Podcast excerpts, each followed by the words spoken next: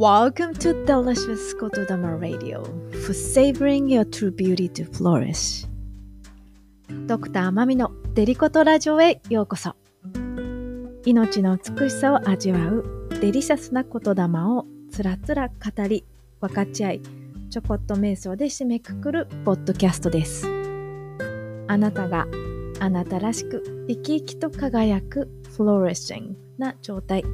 命の繁栄を祈りよしくし心を込めてお届けいたします。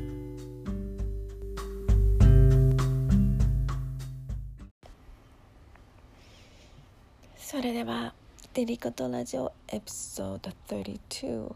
本日はゴールデンウィークのさなか実はベッドの上から収録してお送りしています。この外のこう今日強風で。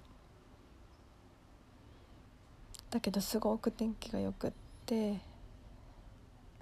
で今日久しぶりに私結構っていうかかなり早起きなんですけどなんか昨日一昨日ってヨガを長めにやったからか昨日母と温泉に行くことができたからか、まあ、いろんなファクターがあると思うんだけどもめちゃめちゃなんだろうもう眠くて眠くてだるーんっていう感じなので朝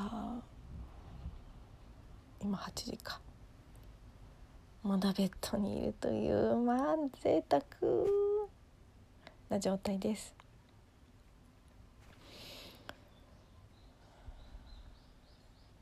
そう。だからやっぱり私の頭の片隅ではそんな遅くまで寝てていいのやることいっぱいあるでしょみたいな私もいるんだけどと同時にわやばいこれ幸せだなありがたいなっていう。そしてでも本当そういう風になれたのはその超絶な辛さというか悲しみというか。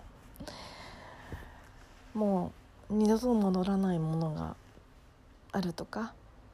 あ今ある瞬間は本当は本当にもありがたいことなんだっていうのをこう身に染みてね分かったことがあったからなんですよね。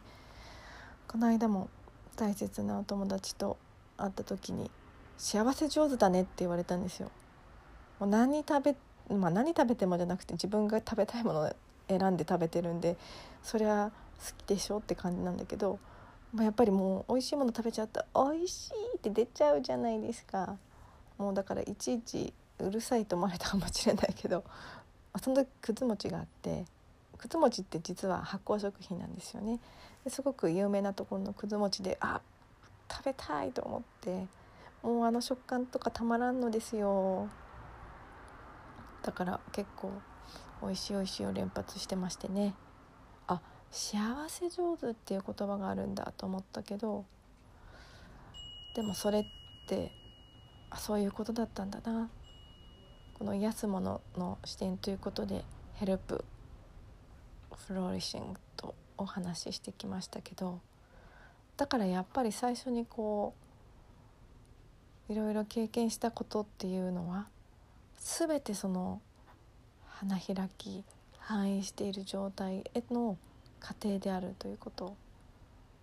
本当に、まあ、今メンタルヘルス月間が始まってるけど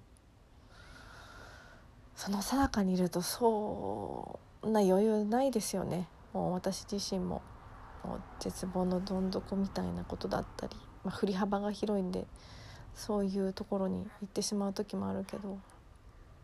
まあ、でもだからこそこうやって感謝することができるしそうやって、まあ、繰り返してきましたからね私も長いことだからようやくですよもう新しい世代とかは結構もうそこをやってきたジェネレーションの後に続いてるからもうそこからねいけたりするから軽やかで羨ましいなと思うんだけどまあでもね私は私の道があるから こっからさらに風の時代でもあるし軽やかにいきたいなと思います。ということで今日はもう目も閉じたままそんな、えー、エピソードでした。でもそれがある意味愛の視点から私を見てその愛を選択して生きていくっていうことなのかなと思いますそれがまた今デリシャスサークルの今月のテーマになってますもしよかったら特別に、